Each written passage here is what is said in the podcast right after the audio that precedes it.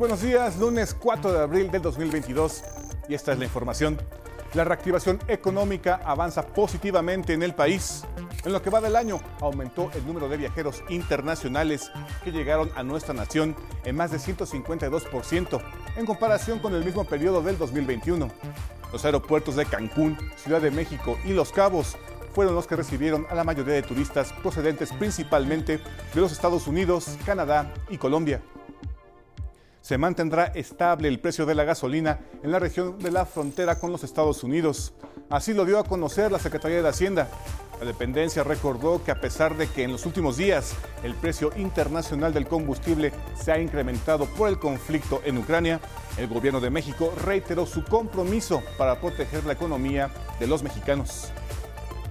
Ya seis días de que en México se lleve a cabo un ejercicio democrático sin precedente de consulta sobre la revocación de mandato para decidir si continúa al frente del país el presidente López Obrador, los jóvenes de entre 18 y 29 años refrendan su disposición de acudir a las urnas. Noticias internacionales. Crímenes de guerra de las tropas rusas realizadas durante su retirada de Ucrania. Así parece demostrarlo el descubrimiento de la masacre ocurrida en Bucha, que da cuenta de los horrores cometidos contra la población civil. El Comité de los Derechos Humanos de la ONU informó que al menos 3.500 civiles han muerto en distintas localidades de Ucrania tras la invasión rusa. Y en la cultura, con más de 40 actividades celebradas en el antiguo Colegio de San Ildefonso y sedes alternas, se conmemoró el 108 aniversario del natalicio del poeta Octavio Paz.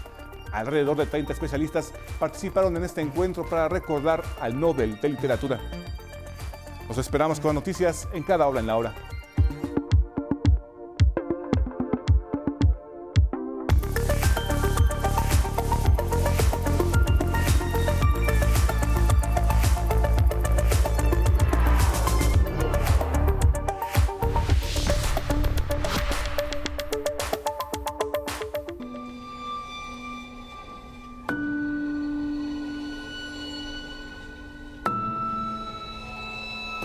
Los horrores que deja una guerra, una invasión como la que hemos atestiguado recientemente en Ucrania. Escenas, las que vemos de la masacre ocurrida en Busha por parte de Rusia. Ucranianos de la comunidad de Yakolivka comienzan así, a mirar la destrucción, pero también a escribir una nueva historia, porque están dispuestos a reconstruir no solo su vida, sino su casa, su pueblo, su comunidad. Estas imágenes nos cuentan parte de lo que ha ocurrido recientemente en las últimas semanas. Hemos hablado de devastación, de escombros, de soledad, de escasez. Esto es lo que prevalece en un lugar como este, en una zona de conflicto. Pero las familias que todavía tienen la oportunidad de estar vivas y regresar a sus hogares, comienzan con el recuento de los daños y ponen manos a la obra buscan reparar ellos mismos y reconstruir las casas donde habitaban. Y de esta manera intentan mandar un mensaje de que no todo está perdido. Retoman poco a poco sus actividades habituales y se ayudan unos a otros en este trabajo de reparación, no solo física, también emocional. Hay que reconstruir toda una vida. La demolición causada por la invasión militar no ha sido obstáculo para que ellos, unidos con sus manos, con lo que todavía les queda, esa voluntad y esa fuerza, sigan adelante.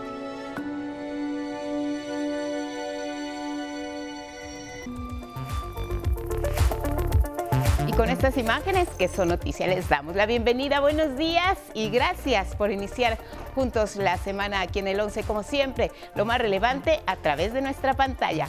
¿Cómo está Sistiel Caneda junto con Jimena Raya Alterna en la interpretación en lengua de señas mexicana? Ya lo saben, los acompañamos siempre a donde ustedes vayan. Síganos en nuestras redes sociales, Spotify, Twitter, Instagram y en la página de 11noticias.digital. Feliz lunes, Elvira Angélica Rivera. Guadalupe, muy buenos días. Lunes 4 de abril y les recordamos, nos pueden seguir a través de Radio IPN en el 95.7 de FM. Muy buenos días a todos aquellos que nos escuchan a través de Jalisco TV del Sistema Jalisciense de Radio y Televisión. También estamos en Radio Universidad Veracruzana en el 90.5 de FM y le invitamos a que nos comparta su opinión y sus comentarios con el hashtag 11 Noticias. Hablemos de temas que tienen que ver con la reactivación económica en verde de todo el país, en el semáforo epidemiológico y con algunas entidades que ya han dejado de usar el cubrebocas en espacios abiertos. El turismo continúa recuperándose. Los signos son importantes y se los contamos en cifras. Entre enero y febrero de este 2022, los viajeros internacionales que llegaron a territorio nacional vía aérea aumentaron en más de 152%. Esta cifra se compara con el mismo periodo del año pasado, 2021. Y es que el reporte de la Secretaría de Turismo habla de un mayor número de paseantes, sobre todo si de nuestras fronteras, Estados Unidos y Canadá son los principales, pero también se ha sumado Colombia con el 73% de los 3 millones de visitantes extranjeros que han llegado a México en ese lapso. ¿Cómo van los aeropuertos? Por ejemplo, miren, Ciudad de México, Cancún y Los Cabos, los que recibieron a la mayoría de los paseantes, así que en plenas vacaciones, por supuesto que les damos la bienvenida a ellos y a todos los visitantes nacionales que recorrerán los distintos destinos de sol y playa, principalmente en el país. Ya la Secretaría de Hacienda dio un anuncio este domingo de que se va a mantener estable el precio de la gasolina, sobre todo en la región de la frontera con Estados Unidos, donde se ha incrementado la demanda debido a los altos precios en el vecino país. No solo se activó la totalidad de este estímulo sobre el impuesto especial a producción y servicios, el famoso IEPS, sino también hay un incentivo adicional que va a ser acreditado contra el impuesto sobre la renta o el IVA. Esto con el propósito de apoyar la economía de los hogares en el norte de la República. Hacienda ha recordado que a pesar de que en los últimos días el precio internacional del combustible se ha incrementado derivado del conflicto en Ucrania, el gobierno del presidente López Obrador hizo un compromiso, mantener el precio de la gasolina en todo el territorio nacional, incluyendo la frontera norte. Y es que sabemos, y lo hemos visto en estas imágenes, quienes cruzan la frontera del otro lado hacia México vienen a cargar aquí combustible, los precios son más bajos. Y esto está afectando, sí, la escasez que se está presentando ya en la parte norte de nuestro país, pero que habrá medidas como esta para enfrentarla. Y cambiamos de tema porque una semana antes de la consulta por la revocación de mandato, nuestras enviadas y enviados especiales presentan cuál es el sentir ciudadano, cómo se está viviendo este momento, que ya en unos cuantos días va a ser un ejercicio democrático no visto antes en la historia de nuestro país. En esta ocasión le presentamos Coahuila, Nuevo León, Tamaulipas y Michoacán, también aquí en la Ciudad de México, previo al 10 de abril. Nuevo León se caracteriza por la franqueza de su gente y el olor a carne asada, y se prepara para hacerse escuchar a través de la consulta sobre revocación de mandato. Es la primera vez que se le toma en cuenta a, pues, a la gente y es importante para poder decidir si lo merece o no lo merece. A una semana del ejercicio democrático, Carlos, habitante de Cadereyta, no oculta su entusiasmo. ¿Usted va a votar? Claro, y con las dos manos. Que sí, porque pues ¿dónde habíamos tenido un presidente que haga por los pobres? Con hechos, no con pura demagogia los anteriores, que vamos a ayudar a los pobres. Participar es el motor que los llevará a la cita en las urnas el domingo 10 de abril. Tenemos que opinar para que nos escuchen. Tenemos que, tenemos que opinar, tenemos que, tienen que saber para qué es lo que necesitamos, qué hace falta. ¿Se siente incluida? Sí por el solo hecho de votar? Sí, porque soy ciudadana, necesito, es necesario. Otros esperan que con la revocación se valore a todos los gobernantes. Está muy bien y así debería ser con, pues, con todos los políticos. Y bueno, nos da una oportunidad de volver a pensar las cosas. Y los ciudadanos invitan a participar en este ejercicio. Debemos de apoyarnos, ahora sí invitar uno a otro para que votemos todos. Un total de 5.567 casillas se instalarán en Coahuila, Nuevo León y Tamaulipas. Con imágenes de Miguel Escobar, desde Nuevo León, 11 Noticias, Araceli Aranday. Michoacán está listo para ser parte de una nueva historia de la democracia participativa en México. Los ciudadanos michoacanos se dicen entusiasmados de poder participar en la consulta sobre la revocación de mandato el domingo 10 de abril. ¿Usted saldrá a votar el próximo 10 de abril? Claro que sí, con todas las ganas, el deseo, si fuera ahorita, y ahorita ya estaría yo apuntadísimo. Y yo espero que los pachuarenses, que los michoacanos vayamos a ejercer esta consulta ciudadana y de cual sea el resultado, que gane la democracia. Aseguran que hoy se escucha al pueblo y se toma en cuenta su opinión, lo que no se veía en gobiernos anteriores. Anteriormente era pura, a puro autoritarismo, entonces ahora ya se ve, se ve la democracia, que nos toman en cuenta nosotros que somos el pueblo. Me hubiera gustado que hubiera sido antes, desde antes, no nomás hasta ahora, pero pues ahorita pues esperemos que, que todo salga bien. Pero pensando en el futuro, los michoacanos afirman que este ejercicio será un precedente para que en futuros sexenios se siga tomando en cuenta la voz del pueblo. Me parece que es un ejercicio bastante democrático y considero que eso va a dejar huella para que en lo sucesivo los nuevos presidentes de la República tengan a bien saber que pueden ser removidos cuando el pueblo decida que hay que removerlos. Más de 3 millones y medio de ciudadanos y ciudadanas de Michoacán estarán llamados a participar el 10 de abril en la consulta de revocación de mandato, por lo que se instalarán 2.168 casillas en todo el estado. 11 Noticias, Axel Meneses. A una semana de la jornada para la consulta sobre la revocación de mandato, en la Ciudad de México se alistan los ciudadanos para participar en la histórica jornada democrática. De acuerdo con información del INE, en la capital del país están inscritas más de 7 millones y medio de personas en la lista nominal, que podrán acudir a las más de 4.800 urnas que se instalarán el próximo domingo. Conforme se acerca la fecha, crece el interés por participar a fin de que la voz ciudadana sea escuchada. ¿Cómo lo expresa don Miguel? Porque es muy importante que los mexicanos sepamos eh, definir a, nuestros mandatarios para que no nos vuelva a pasar lo que tantos años atrás ha sucedido y hoy en día que tenemos estas oportunidades, pues aprovecharlas y a sacar a todos los presidentes que venden a nuestra patria. Las y los ciudadanos hoy saben que se trata de un ejercicio democrático y libre. La libertad de expresión, creo yo que por eso ahora vamos a poder elegir si estamos a gusto o no. Que es importante que participemos como ciudadanos, que ejerzamos nuestro derecho a votar y a elegir con quién estamos a gusto. Sí, la verdad sí, porque este, bueno, ahorita ya hay como más de alguna manera más organización entre la ciudadanía para pues, tomar ahora sí que decisiones favorables para el país. 11 Noticias, Atlante Muñoz. Y entre toda la diversidad de ciudadanos, los jóvenes representan un segmento especial, no solo porque representan casi un tercio de todos los mexicanos, particularmente aquellos mayores de 18 años y hasta 29 años, quienes representan 20 millones 400 mil personas de todo el país, sino también porque para algunos de ellos será su primera experiencia democrática. ¿Qué es lo que piensan y qué es lo que esperan sobre esta consulta? Nick Teja Germán nos, nos cuenta. Y los jóvenes sí saben el motivo que llevará a más de 48 millones de mexicanos a las urnas el domingo 10 de abril. Sé que es para remover a algún presidente que ya no nos haya gustado. A mitad de mandato le permitan este, elegir o no a la gente que se quede el presidente. Entienden que hay opiniones encontradas. Quienes están interesados en el ejercicio consideran que se hará escuchar la voz de la ciudadanía.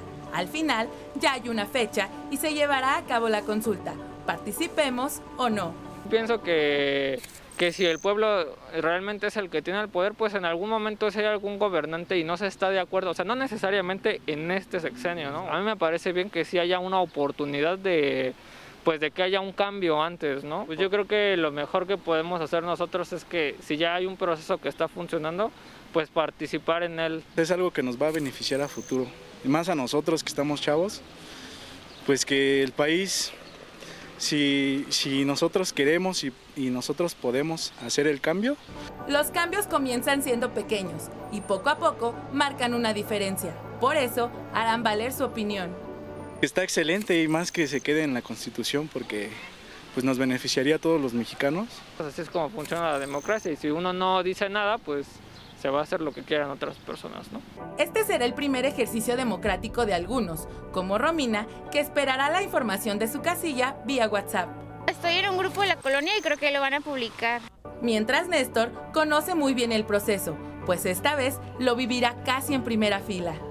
Sí, sí voy, sí pienso participar. ya ubicaste tu casilla, ya ubicaste dónde toca y todo. Sí. Bueno, es que de hecho a mi, a mi hermana le tocó este pues eh, pues como participar en eso, ¿no? Entonces, pues por eso, por ella, pues como que sí un poquito más. Con imágenes de Christopher Arismendi, 11 Noticias, Nick Teja Germán. Importante saber dónde nos toca ir a votar, dónde está ubicada nuestra casilla. Aquí le hemos eh, comentado los pasos. Algunas de ellas sabemos que están en el mismo lugar, sin embargo, son menos que en ejercicios anteriores de participación. Así que vamos a revisar cómo podemos hacer esta ubicación eh, paso a paso. Lo primero es que tenemos eh, que ir a esta página ahí en internet, ubicatucasilla.ine.mx. Lo siguiente, una vez que ya entramos a esta página, lo que vamos a ver es que dice, ubica tu casilla de revocación de mandato. Hay que fijarse mucho en esta frase, todas las entidades. En ese momento lo que tenemos que hacer cuando aparece todas las entidades es precisamente darle clic en buscar y ya aparecerán ahí la leyenda, si estás lejos de tu domicilio, consulta la casilla especial más cercana en la entidad donde estés y acude a emitir tu opinión. Lo que hay que hacer es poner el nombre del estado o la entidad, así como lo vemos aquí, calle San Joaquín, número, y aquí Ciudad de México, Monterrey, Guadalajara. Y es ahí donde van a aparecer precisamente lo que vemos en este, que es el siguiente paso, las secciones, diferentes números que nos van a señalar precisamente la sección. El siguiente paso que vamos a ver es una vez que aparece la sección, ubicarla también en nuestra credencial de lector para no fallar en el número que vamos a colocar dentro de la computadora o el celular que estamos utilizando precisamente para ubicar nuestra casilla. Esta es la credencial de lector y aquí en la parte baja viene la sección. Es la más cercana al domicilio y hay que volver a elegir. El siguiente paso, pues ya nos va a desplegar precisamente dónde está ubicada esta sección, cuál es el domicilio preciso. Hay que darle clic y se va a desplegar este mapa. Ahí nos va a mandar precisamente a este signo que ya conocemos. Y ahí tenemos que darle clic. Los centros de votación importante, una vez que ya ubicamos la casilla, la ubicación, sería bueno que incluso se dieran una vuelta antes del domingo, porque las votaciones este domingo 10 de abril 8 de la mañana y terminan hasta las 6 de la tarde o hasta que esté la última persona formada. Hay que participar ubicando precisamente, primero que nada, nuestra casilla. Y miren, nuestra democracia no solo se queda aquí en territorio nacional, los mexicanos que viven en el extranjero también han comenzado a ejercer este derecho y van a votar o lo están haciendo para la revocación de mandato. El INE se declaró listo para recibir la votación desde las 8 de la noche del viernes primero de abril y hasta las 6 de la tarde del próximo domingo 10. Las autoridades electorales mostraron la papeleta electrónica que usan los 17.809 ciudadanos que están participando a través de este mecanismo. La demostración se hizo ante representantes de la oficialía electoral del Instituto Politécnico Nacional y los partidos políticos. Y como México es un país diverso, aquí en la capital del país decenas de personas protestaron en contra de esta consulta por revocación de mandato. Los inconformes marcharon del Ángel de la Independencia al Monumento a la Revolución con pancartas con leyendas como no votes el 10 de abril y yo defiendo al INE. Al grito de somos pocos, pero que se oiga nuestra voz, expresaron que llevar a cabo la consulta implica un gasto innecesario de recursos públicos. También en Puebla se llevó a cabo otra manifestación oponiéndose al ejercicio democrático del próximo 10 de abril.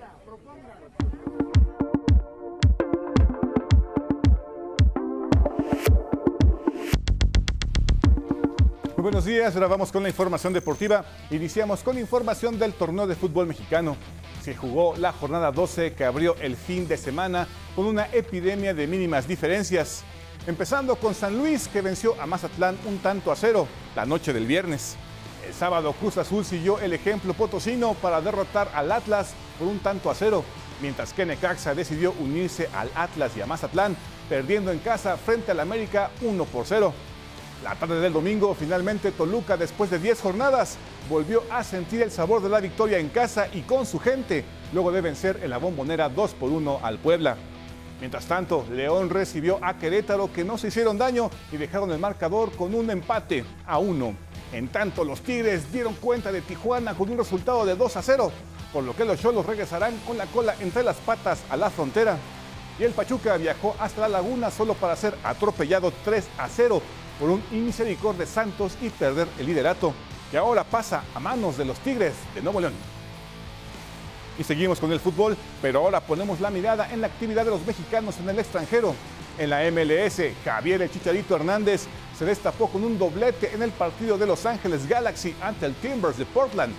Al minuto 9, tras un centro al área de Grants Deer, Chicharito abrió el marcador y al minuto 59, con una diagonal de la muerte por parte de Edwards, Hernández remató de primera venciendo al portero de Portland para el 3 por 1 definitivo.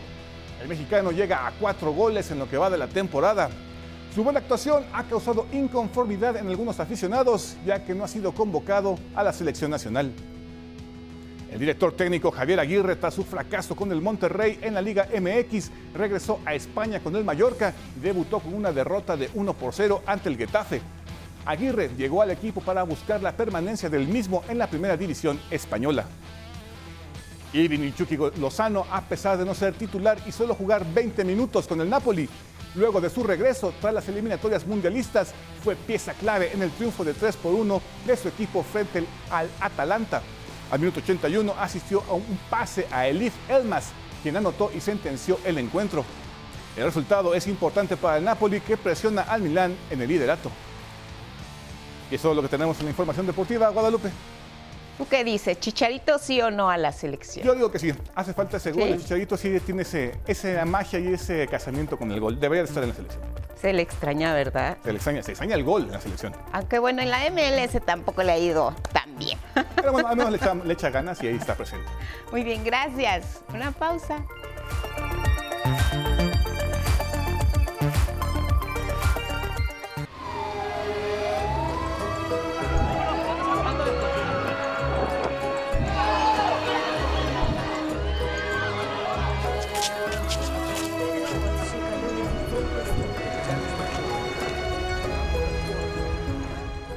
Las hostilidades entre Rusia y Ucrania han dado un giro hacia el horror con el descubrimiento de lo que parece ser crímenes de guerra de las tropas rusas realizadas durante su retirada. El estupor causado por las imágenes eh, que llegan y los datos que surgen poco a poco de las poblaciones desalojadas han tenido ya una fuerte reacción internacional. En las calles de Bucha, suburbio de Kiev, siguen apareciendo cuerpos de civiles tras la recuperación de esta ciudad por las fuerzas ucranianas. La situación ha provocado consternación y reproche mundial. El presidente ucraniano Volodymyr Zelensky acusó a Rusia de cometer una masacre deliberada en esa zona. A la par, el Consejo Europeo y la OTAN responsabilizaron a las tropas invasoras de haber cometido atrocidades. Quiero que todos los líderes de la Federación Rusa vean cómo se están cumpliendo sus órdenes. Este tipo de órdenes, este tipo de cumplimiento. Y hay una responsabilidad común por estos asesinatos, por esta tortura, por los brazos arrancados, por las explosiones, por los disparos en la nuca. El hallazgo de fosas comunes en Bucha abre la posibilidad de que se hayan cometido crímenes de guerra por lo que la ONU pidió al gobierno ucraniano preservar todas las pruebas para conocer las causas y circunstancias de las muertes de civiles. También hizo un llamado a una investigación independiente. No tengo otro término para calificar eso que no sea genocidio. Llegaron a las 8 de la noche. Lo golpearon aquí mismo con rifles. Entonces empezaron a registrar el departamento. Hubo una búsqueda rápida. Me llevaron a mí y a los perros. Nos estaban arrastrando boca abajo hasta el segundo piso del edificio, donde estaba el cuartel militar. El Ministerio de Defensa ruso negó y rechazó las acusaciones contra su ejército. Mientras, Odessa, principal puerto de Ucrania, fue blanco de ataques rusos sin que hubiera víctimas. Las explosiones provocaron incendios y humo negro. En Mariupol, ciudad portuaria bajo intensos bombardeos desde el inicio de la invasión, Miles de civiles permanecen atrapados en refugios instalados en sótanos. Hasta hoy no ha sido posible establecer corredores humanitarios para una evacuación masiva. Con información de Anabel Ramírez y Norma Vargas Aldívar, 11 Noticias. La masacre ocurrida en Bucha ha conmovido a la comunidad internacional. Japón, Nueva Zelanda y la Unión Europea la consideran como crímenes de guerra. Francia pidió más sanciones contra Moscú. España y Polonia exigieron que la Corte Penal Internacional investigue lo que consideran como genocidio. En tanto, Rusia sigue negando cualquier responsabilidad y pidió una reunión del Consejo de Seguridad de la ONU sobre este tema. El presidente de Ucrania, Volodymyr Zelensky, intervino en la ceremonia de los premios musicales Grammy por videoconferencia. Apóyenos de cualquier manera, pero no con el silencio. Y entonces vendrá la paz. A todas nuestras ciudades la guerra las está destruyendo. Cherniv, Kharkiv, Volnovaka, Mariupol y otras. En tanto, el Comité de Derechos Humanos de la ONU informó que al menos 3.500 civiles han fallecido en distintas localidades de Ucrania tras la invasión de Rusia. Polonia sigue brindando apoyo a los miles de refugiados que día a día llegan a esa nación escapando de la invasión y también a quienes han decidido regresar a su país para defenderlo o incluso reencontrarse con sus familiares. Viana y Fernández. Mientras miles piden ayuda humanitaria en el este de Ucrania para ciudades como Mariupol, otros tantos regresan a las ciudades del oeste.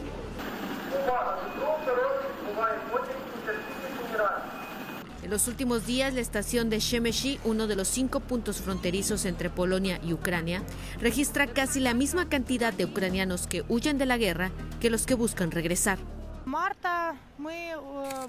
El primero de marzo nosotros nos fuimos de Ucrania. Dejé mi casa porque estábamos aterrados, pero ahora quiero volver a casa porque quiero ser libre. Creemos que pronto acabará la guerra, eso esperamos. Así que regreso a casa con mi hijo para ver a mi esposo. Estaba en Ucrania. Llevé a mis hijos a un lugar más seguro, en Italia, y ahora volveré a casa. En Shemeshi hay dos corridas por día rumbo a Ucrania. Los boletos se agotan con horas de anticipación y los que no alcanzan a comprarlos pernoctan en la estación para comprarlos al día siguiente. Definitivamente más y más gente está regresando a Ucrania. Pienso que en los últimos dos o tres días cada tren que va a Kiev u Odessa, porque esos son los principales destinos de aquí, cada uno de esos trenes va lleno. Autoridades polacas estiman que en los últimos días entraron a Polonia 22 mil refugiados por día por 15 mil ucranianos que regresaron. Algunos se aferran a la aparente calma que viven en las ciudades ucranianas que están en las fronteras de países miembros de la OTAN y que no han sido atacadas. Regreso a Kharkiv. ¿No está peligroso Kharkiv? Sé que no está muy bien ahí, pero tampoco está como otras ciudades donde hemos sido derrotados o áreas que prácticamente ya no son nuestras como Donetsk. Por supuesto que es peligroso, pero esta es mi casa y quiero vivir en mi tierra, en Ucrania, y si es necesario defenderemos nuestra tierra. Con imágenes de Miguel Ángel Vázquez desde Shemeshi, Polonia, Vianey Fernández, enviada.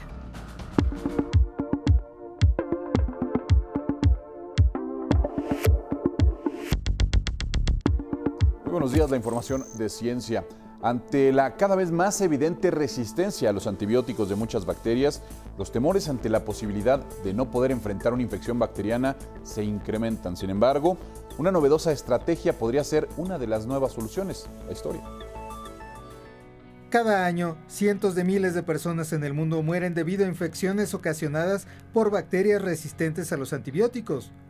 El gran reto de la medicina actual es encontrar alternativas que permitan combatir a estas superbacterias.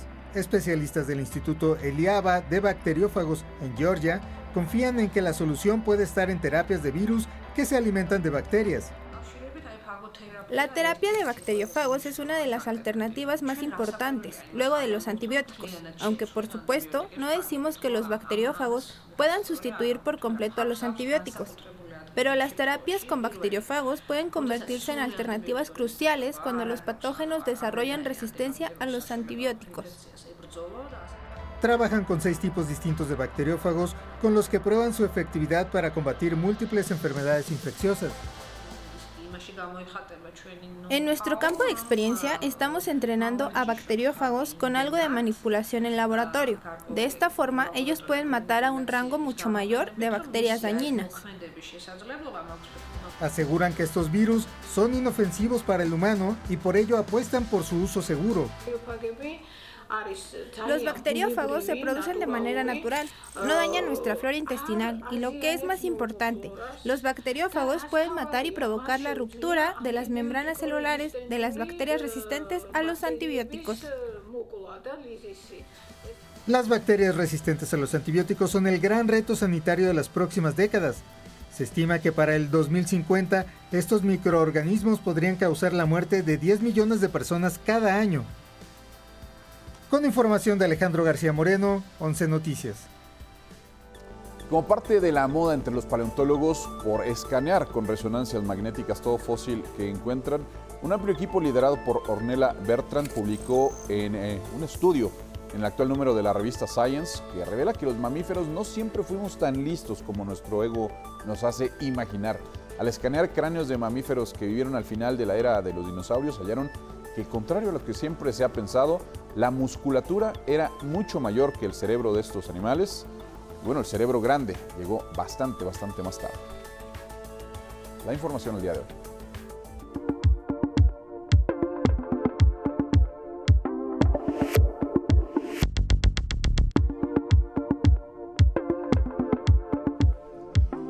Buenos días, vamos a la información cultural. Alrededor de 30 especialistas participaron en más de 40 actividades que tuvieron lugar en el antiguo Colegio de San Ildefonso y sedes alternas en torno al 108 aniversario del natalicio del poeta Octavio Paz. Entre lo más vistoso y sorpresivo ocurrió al final de la lectura del poeta Entre Poetas, momento en que llegaron integrantes de un colectivo denominado Guerrilleros de la Poesía y en un acto de remembranza lanzaron cientos de aviones de papel con palabras del Nobel de Literatura. Bueno, llegó la décima cuarta edición de primavera del Festival de Jazz de Polanco 2022. El Teatro Ángela Peralta se convirtió en el escenario principal para las interpretaciones de los mejores exponentes del jazz contemporáneo. Aquí los detalles de lo que ocurrió. A cielo abierto y en conjunto, la mayoría mostró de nuevo la sonrisa. Ocurrió el sábado y domingo en la edición 14 del Festival de Jazz de Polanco.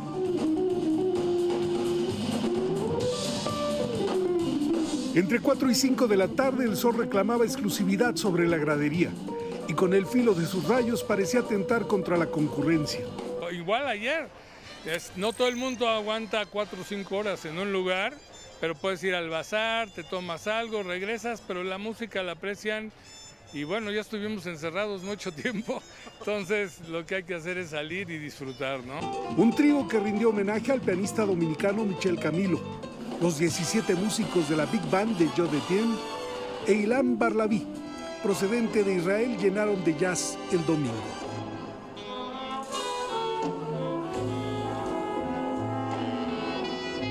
Me gustó muchísimo la diversidad de bandas que pusieron y sobre todo que incluyeron una big band con todos los eh, instrumentos. Nos encanta la idea que podamos volver a ser libres y disfrutarnos. ¿Ya habías venido? No, es mi primera vez. ¿Qué tal? Me encantó. Sí, lo volveré a hacer definitivamente. La respuesta del público con el sol y el jazz en la piel confirma la siguiente edición de este festival para diciembre próximo. 11 Noticias, Miguel de la Cruz. Vámonos al libro del día, es Arrienda Suelta de Joaco Marín. Aquí el libro en voz de su autor. Arrienda suelta, bueno, en el mundo ecuestro, en el mundo charro es cuando soltamos al caballo para que galope.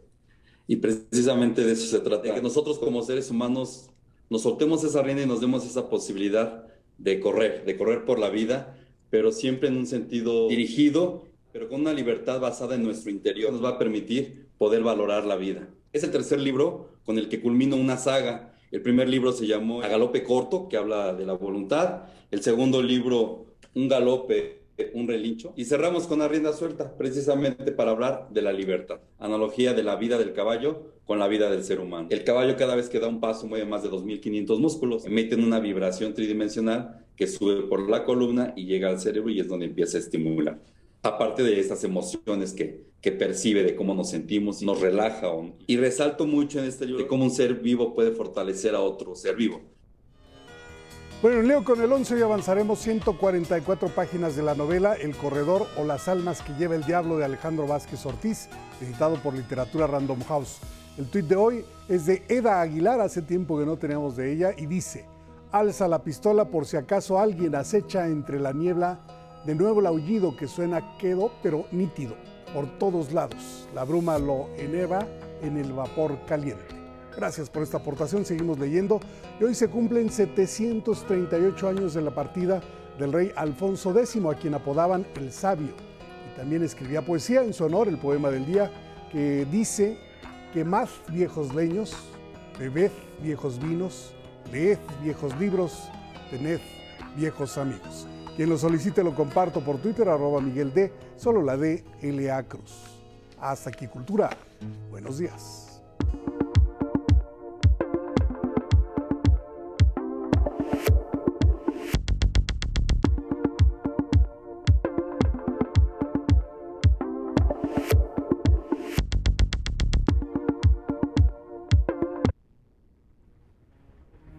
Y ahora en Información Internacional vamos a revisar lo que pasó allá en Costa Rica. El derechista Rodrigo Chávez del Partido Progreso Social Democrático ganó la segunda vuelta de las elecciones presidenciales en aquel país.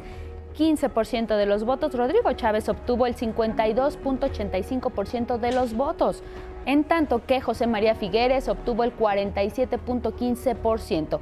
El abstencionismo rebasó el 43%. Todo cambio crea incertidumbre. En muchos casos amenaza privilegios y afecta intereses. Pero yo me he comprometido y me empeñaré en impulsar profundos y positivos cambios en la forma de gobernar Costa Rica democráticamente. En tanto, Figueres reconoció su derrota y deseó suerte a su rival.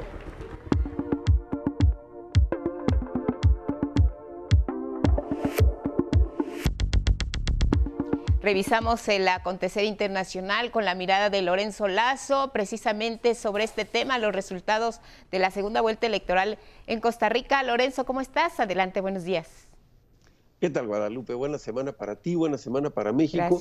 Y sí, pues el día de ayer se cumplió el ciclo político electoral de Costa Rica con la segunda eh, elección, es decir, sabemos que es un sistema de doble proceso, el balotaje se llevó a cabo el día de ayer, de los 25 candidatos que se presentaron originalmente el 4 de febrero en la primera vuelta electoral, pues quedaron ya estos dos que el día de ayer se definió a favor de Rodrigo Chávez del, partido de reciente creación Progreso Social Democrático.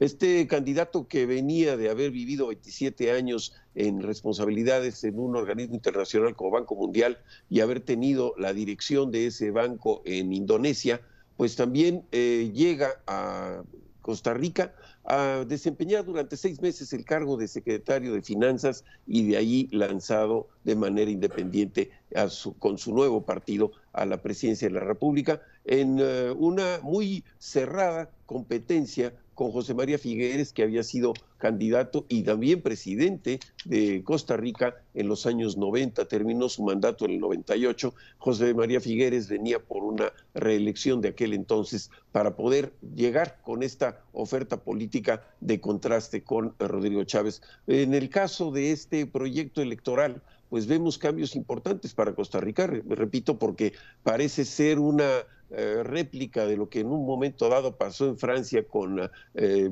Emmanuel Macron y que esta tendencia, pues digamos, diagonal del gobierno que termina, pues eh, presentó y logró esta nueva forma de eh, victoria electoral. Mucho con el apoyo de distintas personalidades, una de ellas muy notable, una conductora de televisión, Pilar Cisneros, que como diputada electa, pues ha sido también uno de los elementos de apoyo entre los muchos que ha podido atraer eh, Rodrigo Chávez. Uno de los grupos políticos más importantes, dicho de una manera irónica, lamentablemente, fue el abstencionismo.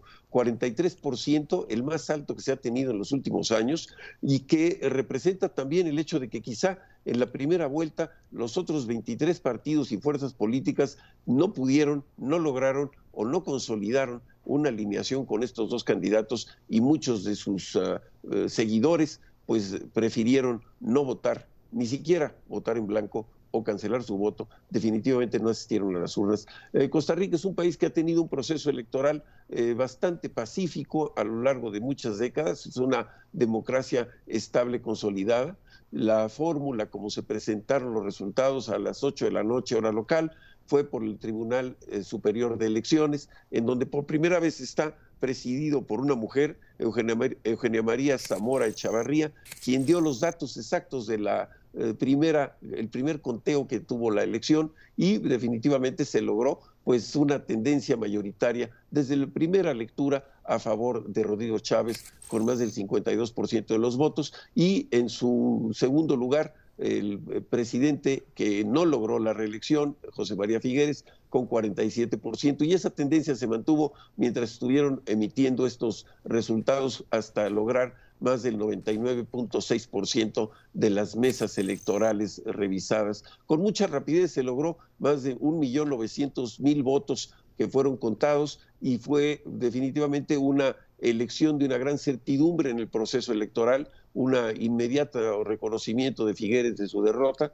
no hubo reclamos respecto a las decisiones del órgano electoral, no hubo reclamos respecto a su imparcialidad o a su fallo y por lo pronto pues ahora tiene ya el principio de una nueva etapa electoral y una nueva etapa de gobierno eh, Costa Rica. Se presentó así este proceso. yo veo pues en este nuevo gobernante muy polémica la elección, muy divididos, acusaciones de corrupción entre unos y un antecedente de posible y muy dudoso, pero finalmente se quedó la mancha de acoso sexual, por lo cual se le dice a Rodrigo Chávez que fue la causa por la cual se tuvo que retirar de Banco Mundial. En algún momento dado se dijo que hasta tenía prohibida la entrada a Banco Mundial y al Fondo Monetario Internacional por esa actitud. Ahora como presidente necesariamente va a tener que no solamente entrar, sino negociar con ellos en virtud de que Costa Rica tiene más de 2.300 millones de deuda con Banco Mundial y necesitará en el futuro continuar con los programas de apoyo financiero y de desarrollo que ofrecen estas instituciones internacionales, máxime que las conoce a la perfección. Entonces vemos pues una visión de, derecha con un eh, sesgo un tanto de, búsqueda popular. En la Plaza de la Hispanidad, allí en eh, San José, Costa Rica, se festejó con bocinas el eh, triunfo y él en un discurso prudente, interesante, llamado a la unidad, misma unidad que momentos antes había ofrecido José María Figueres al reconocer su derrota, pues llama a la unidad a dejar las banderas de los partidos y envolverse en la bandera del país y con lo tanto pues poder superar el impacto tan grave que ha tenido. Eh, la recesión económica del COVID con un 14% de desempleo y los impactos que esto representa en distintas áreas, en particular la parte del turismo que representa para el ecoturismo de Costa Rica una de las fuentes importantes de ingreso. Así que vemos un paso a la estabilidad, un paso a la tranquilidad y sobre todo, pues muchas veces vemos en los procesos electorales no solamente lo que pasó, sino lo que no pasó y esto quiere decir que se vivió con tranquilidad esta gesta electoral y Costa Rica empieza un nuevo gobierno, con inconformidades de unos, con satisfacciones de otros, así es la democracia, pero finalmente no hubo mayores incidentes. Y como se comentó, lamentablemente sí, en el caso de Ucrania, el retiro o el reagrupamiento, o la consolidación de las posiciones rusas dentro del territorio ucraniano están dejando eh, en esta resaca de desastre, pues imágenes realmente eh, graves, ofensivas a la vista de cómo se tienen estos cadáveres que dejaron a media calle, al parecer algunos hasta con alguna trampa explosiva en el caso de los pudieran mover. El presidente Zelensky sí en los Grammys hizo un comentario un tanto poético y profundo respecto a que la música tiene que llenar el vacío del silencio que deja la destrucción, pero lo que realmente está pasando son los elementos de negociación que siguen, el día de hoy sigue la cuarta o quinta, perdón, que ya no tengo la cuenta, de las reuniones eh, virtuales que están teniendo los dos gobiernos para poder encontrar una solución. Y entre los voceros de ambas fuerzas, tanto ucranianas como rusas,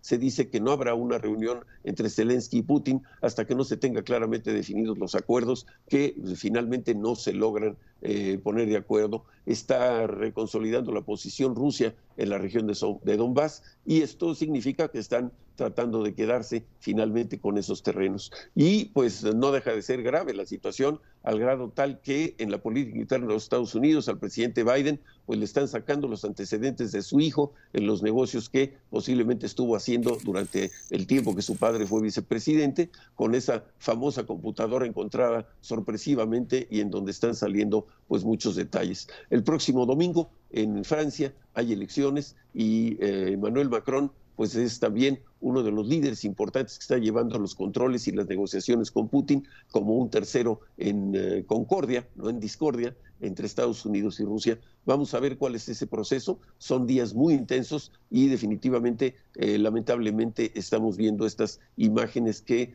eh, son anticipos muy fuertes de crímenes de guerra totalmente reprobables. Terrible lo que hemos visto, lo que hemos eh, narrado también y está ah, de por medio también lo que ocurrió en Hungría, se reelige el presidente Víctor Orbán, Putin lo felicita, busca aliados eh, del otro lado de la línea de, de, guerra, de conflicto, y lo que parece ser o se anticipaba como una posible reunión entre Volodymyr Zelensky y Vladimir Putin, Lorenzo, por lo que nos comentas, pues está lejos de convertirse en realidad.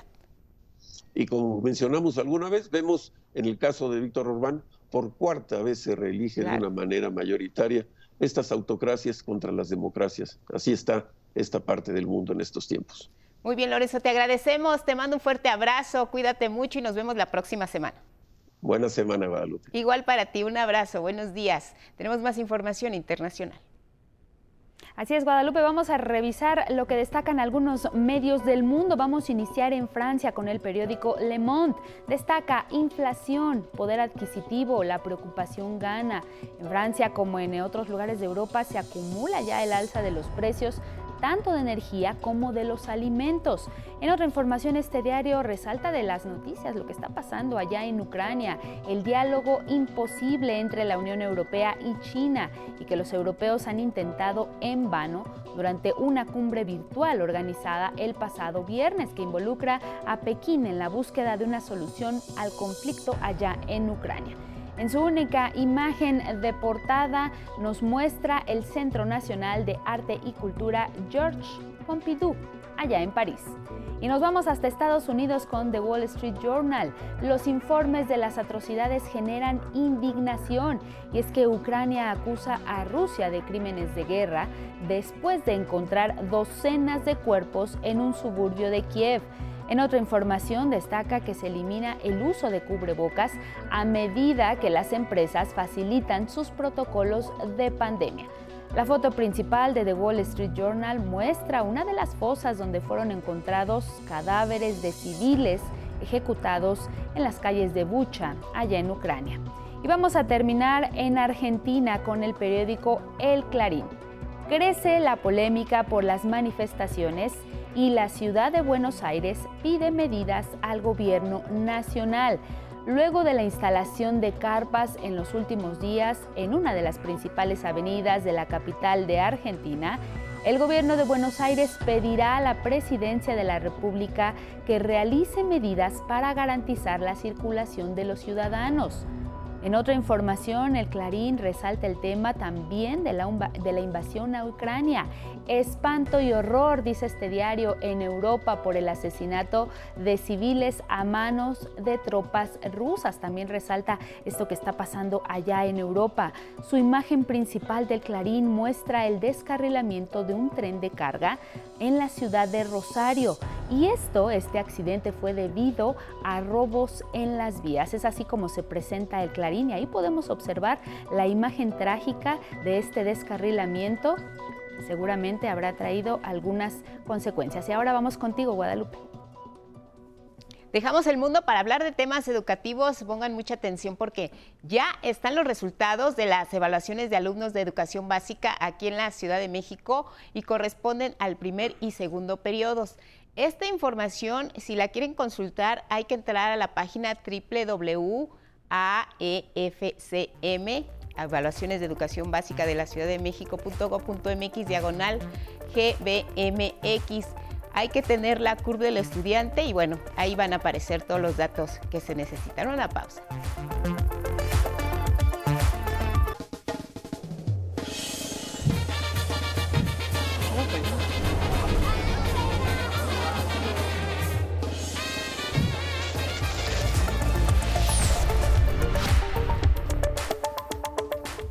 Más información en cada hora en la hora. Crece el turismo y se reactiva la economía del país.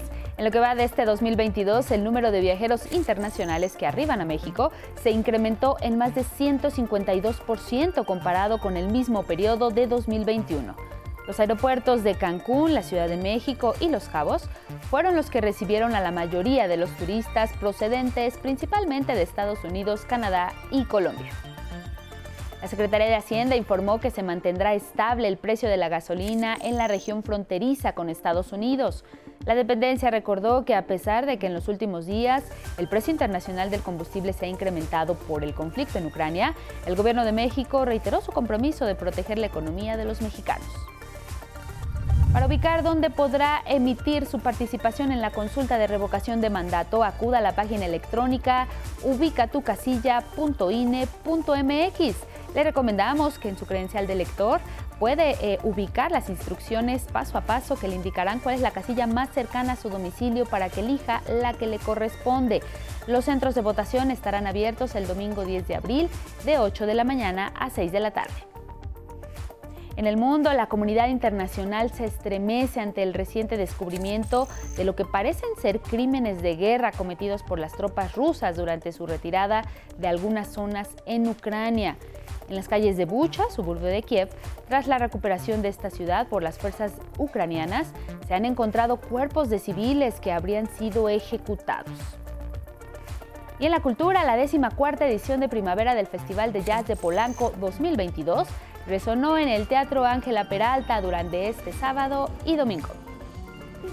Pues me gustó muchísimo la diversidad de bandas que pusieron y sobre todo que incluyeron una big band con todos los eh, instrumentos. He estado en cada hora en la hora. Quédese con nosotros, tenemos más información.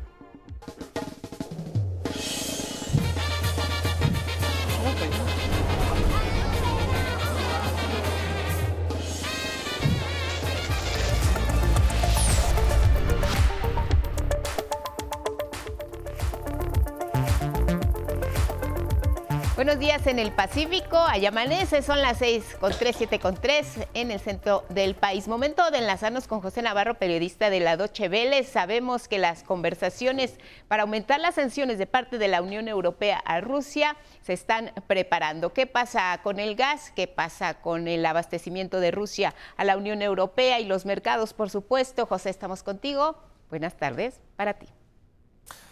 Hola, ¿qué tal Guadalupe? Pues eh, sí, los líderes europeos van a discutir esta semana, al parecer de urgencia, según eh, Josep Borrell, responsable de política exterior europea, un quinto paquete de sanciones contra Rusia, después de eh, ver las pruebas, las imágenes de la matanza en Bucha, cerca de Kiev, donde, según algunas fuentes, como el diario ucraniano Pravda, se habrían encontrado más de 300 cuerpos, algunos con las manos maniatadas, con signos de violencia después de que las tropas rusas hayan dejado esta localidad.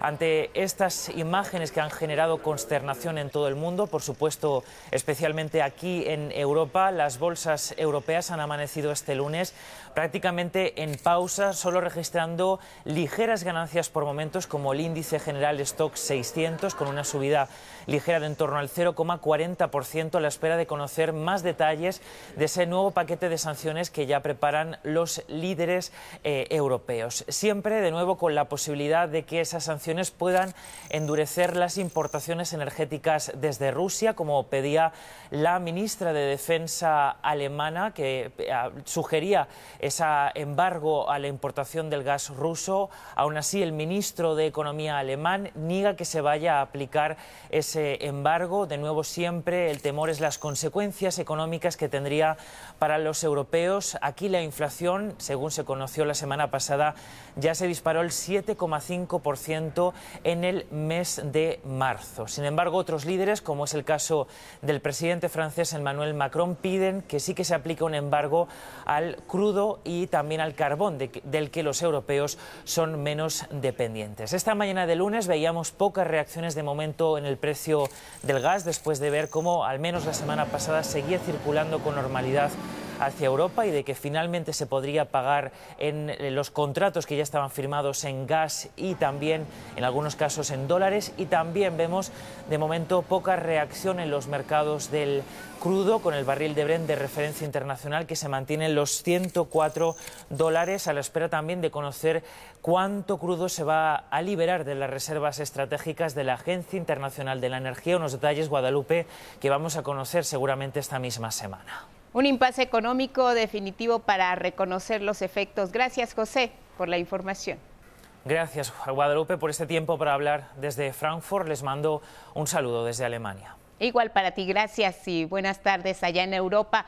Vamos con temas de la agenda nacional porque miren, el presidente Andrés Manuel López Obrador aseguró que México y Estados Unidos van a trabajar por las energías limpias. Agregó que no habrá cambios en la reforma eléctrica. Esta es la historia de mi compañera Cindy Anabel Serra Salinas.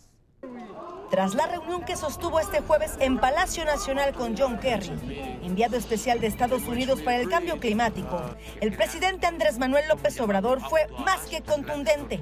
Ni habrá cambios a la reforma eléctrica que impulsa, ni tampoco se aceptará que Estados Unidos supervise la reforma con un equipo especial.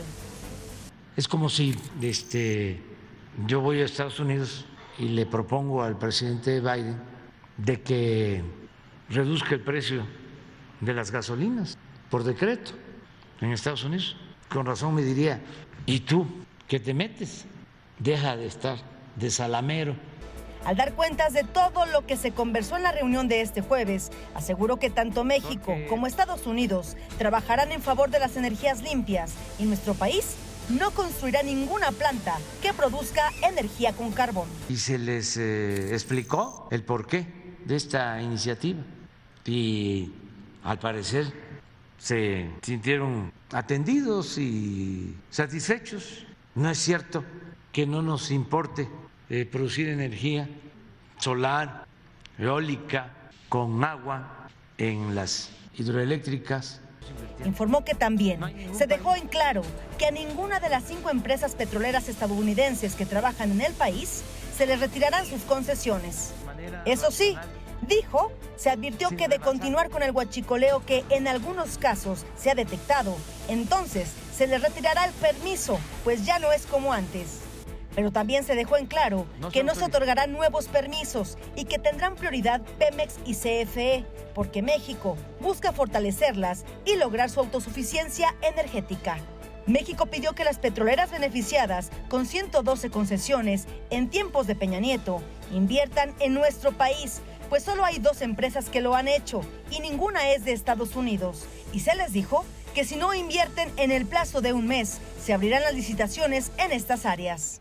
Y son inversiones de 3 mil, 4 mil millones de dólares cada planta.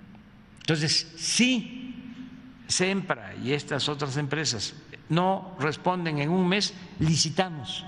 Otro punto es que la generación eléctrica que establece la reforma busca ser mixta 54% del mercado será para CFE y el 46% para el sector privado. Volumen que es superior al de todos los países de América Latina, abajo de Brasil. Y aclaró que los contratos de autoabasto no estarán permitidos, pues están considerados ilegales por la Suprema Corte de Justicia mexicana. No podemos suscribir nada que signifique corrupción. Por ejemplo, los contratos de autoabasto y eso también está en el tratado. En el penúltimo punto, el presidente les presentó la lista de políticas que México tiene en favor del medio ambiente, como Sembrando Vida, el programa de reforestación más grande del mundo, el tope máximo de extracción de Pemex con 2 millones de barriles, la prohibición del fracking, entre otros. Y destacó que México está abierto a la inversión, siempre con respeto a la soberanía y sin corrupción. Es fundamental la integración económica entre Estados Unidos, México y Canadá. Existe disposición al diálogo. No queremos dejar de tener buenas relaciones con el gobierno de Estados Unidos ni con las empresas de ese país. Reveló que en la reunión también se abordó el TEMEC. México dijo, no ha violado ningún compromiso. Con imágenes de Cristian Aguilar, 11 Noticias. Cindia Anabel Cerda Salinas. Regresamos al estudio con más noticias esta mañana aquí en el 11 y rumbo a la consulta sobre la revocación de mandato del próximo domingo. Mis compañeros reporteros y camarógrafos estuvieron en Sonora, en Puebla, en Oaxaca y en Yucatán para ver cómo se preparan los electores para este próximo domingo, 10 de abril. Casonas Bicentenarias, el Museo Regional, la Iglesia de San Miguel Arcángel, el Teatro Jesús Ochoa y la Plaza Zaragoza envuelta en música conforman el centro de Ures, Sonora, a unos 77 kilómetros de Hermosillo, capital del estado. Ures, uno de los 72 municipios de Sonora, tiene 8.548 habitantes. Para la consulta de la revocación de mandato, contará con seis casillas de las 1.336 que se instalarán en la entidad y estarán ubicadas en escuelas primarias. ¿Y qué piensan los vecinos sobre la jornada del 10 de abril para decidir si se va o se queda el presidente de México? Yo pienso que es un ejercicio democrático, un ejercicio que nunca lo habíamos vivido en México, un ejercicio que el presidente de la República tiene la suficiente valentía y la suficiente confianza para ponerse en el escrutinio del pueblo. Nunca me hubiera imaginado que me iba a tocar vivir esto, porque pues no, no se veía venir. Pero pues me tocó y aquí estoy, participando. Me parece bueno, eh, pues está bien cada tres años, porque son muchos los seis años. Y si queda, sí nos gustaría que siguiera, que no saliera. Pues bien, para mí está muy bien.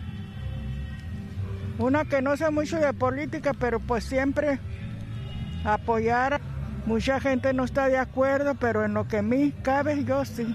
Yo sí estoy de acuerdo. No sé lo de demás personas, cada quien, ¿verdad? Pero sí, sí estoy de acuerdo. Con información de Cecilia Nava e imágenes de Luis Virgilio Maza, 11 Noticias.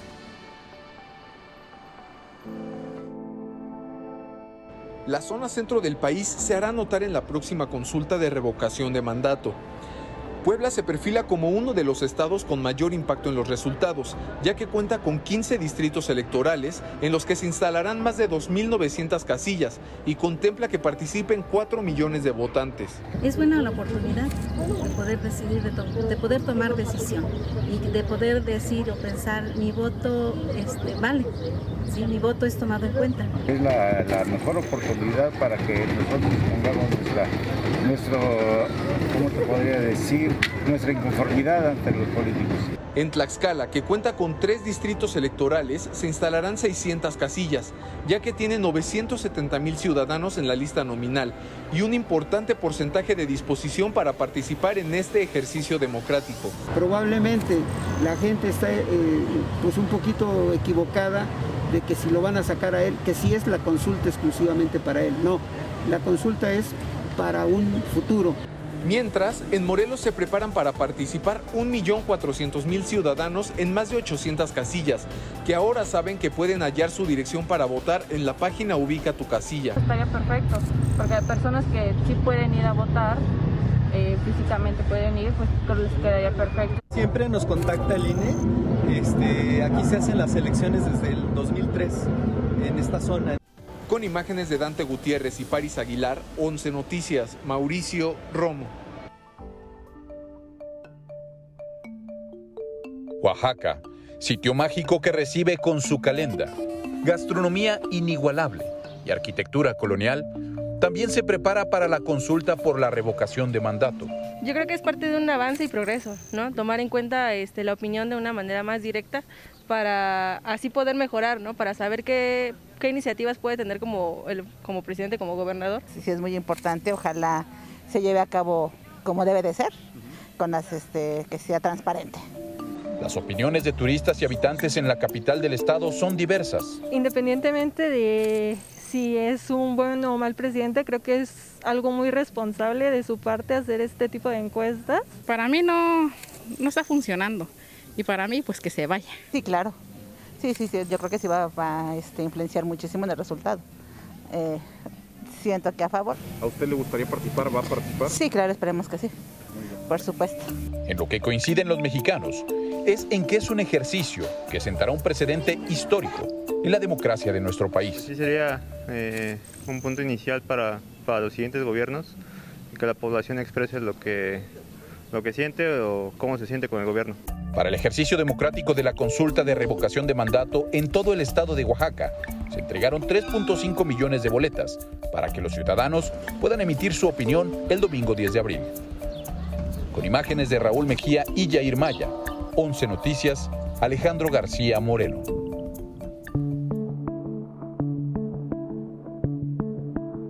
Más de 3 millones y medio de ciudadanos inscritos en la lista nominal de los estados de Yucatán, Quintana Roo y Campeche podrán acudir a las cerca de 2.500 casillas que se instalarán en la península de Yucatán el domingo 10 de abril durante la jornada para la consulta de revocación de mandato del presidente López Obrador. Es importante saber su opinión, creo que de esta manera podemos saber cuál es el nivel de, de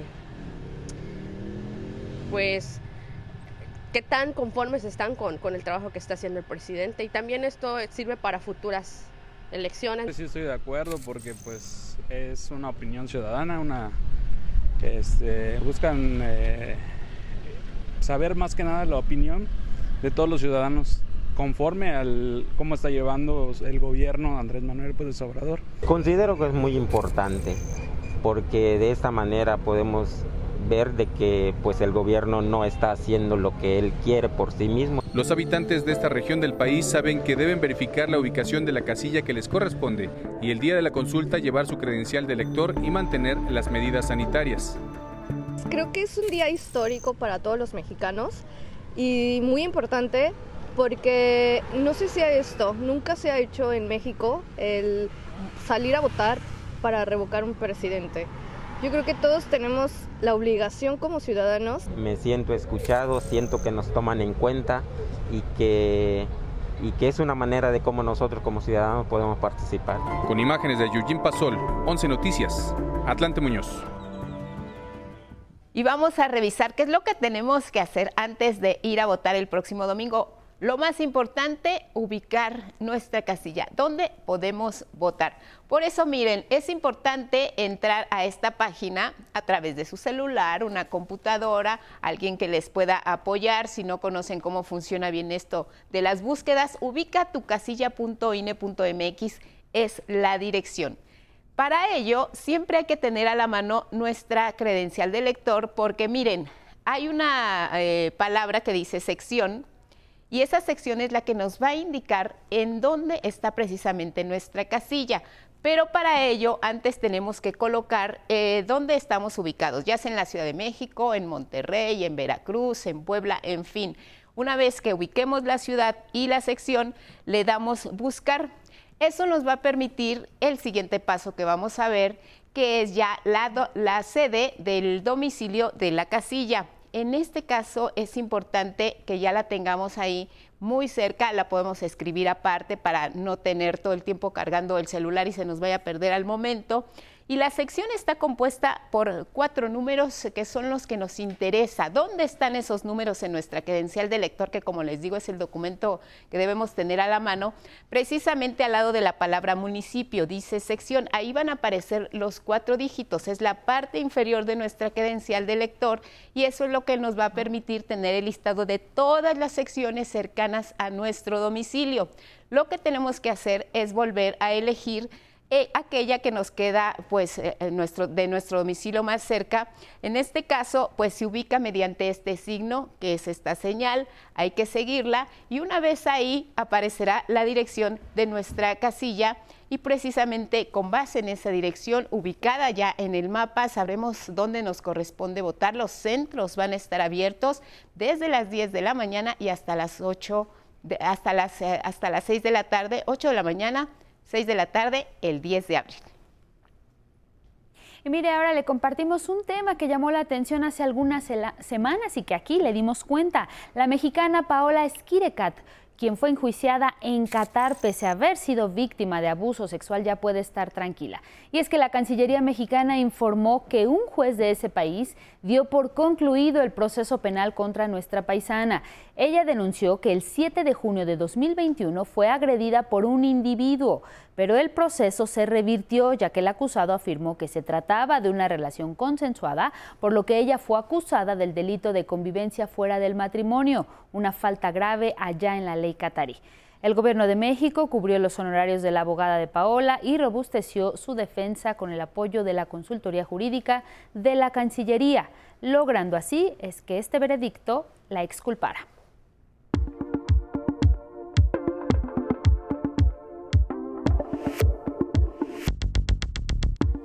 Cuando se busca realizar un diagnóstico temprano para detectar la enfermedad de Alzheimer, demencia que según la Organización Mundial de la Salud afecta a nivel mundial a más de 50 millones de personas, hay algunos investigadores, incluidos estudiantes del Instituto Politécnico Nacional, que están desarrollando un proyecto que va a contribuir precisamente con la ciencia para detectar de manera oportuna Alzheimer. Es lo que vamos a ver en esta ocasión en Agenda Politécnica. Muy buenos días, esto es Agenda Politécnica. Hoy vamos a platicar de un proyecto desarrollado por Politécnicos en Tijuana, Baja California. Buscan crear allá una herramienta para detectar de manera temprana el Alzheimer. Vamos a ver de qué se trata. Al norte de nuestro país, en Tijuana, Baja California, investigadores y estudiantes politécnicos trabajan en desarrollar una herramienta que permita realizar un diagnóstico temprano del Alzheimer, la demencia más frecuente en el planeta y que en México afecta a más de 350 mil personas, de acuerdo con el Instituto Nacional de Neurología y Neurocirugía. La enfermedad de Alzheimer es altamente incapacitante. Cuando una persona va progresando, que tiene nivel 1, nivel 2, nivel 3 de la enfermedad de Alzheimer, se va haciendo cada vez más dependiente de la familia. Desafortunadamente, no hay actualmente eh, métodos clínicos que puedan atacar por completo el diagnóstico de la enfermedad y los que hay son extremadamente caros y muy difíciles de aplicar dentro de una práctica clínica eh, regular, vaya. La herramienta del Centro de Investigación y Desarrollo de Tecnología Digital, CITEDI, propone identificar a partir de videos, sistemas de inteligencia artificial y patrones, movimientos y comportamientos de personas que alerten sobre su propensión a este mal es un trabajo multidisciplinario y minucioso. Sí, pues con ayuda de, de, colegas, de, bueno, quienes fueron mis supervisores del Hospital General Tijuana y también eh, algunas colaboraciones, estamos teniendo colaboración con el Instituto Nacional de Geriatría, con el doctor Luis Gutiérrez, y ellos nos están eh, ayudando a construir este proyecto, digamos, en la validación de la práctica clínica. Alejandro Acosta, uno de sus autores, explica que la herramienta por ahora se enfoca en identificar acciones específicas. Es que los movimientos eh, dejan, de ser, eh, dejan de ser fluidos, dejan de ser continuos y pueden llegar a tener incluso como, como una de las características del Alzheimer es la pérdida de, eh, de memoria y la, digamos, la pérdida de secuencia en las acciones eh, por ejemplo, si estás preparando una, un sándwich, eh, lo normal es de que um, vayas poniendo los ingredientes como en orden, ¿no? Ya cuando una persona presenta deficiencias, eh, no es solamente que lo haga de manera diferente, sino que puede estar preparando y se distrae y va a hacer a cualquier otra actividad.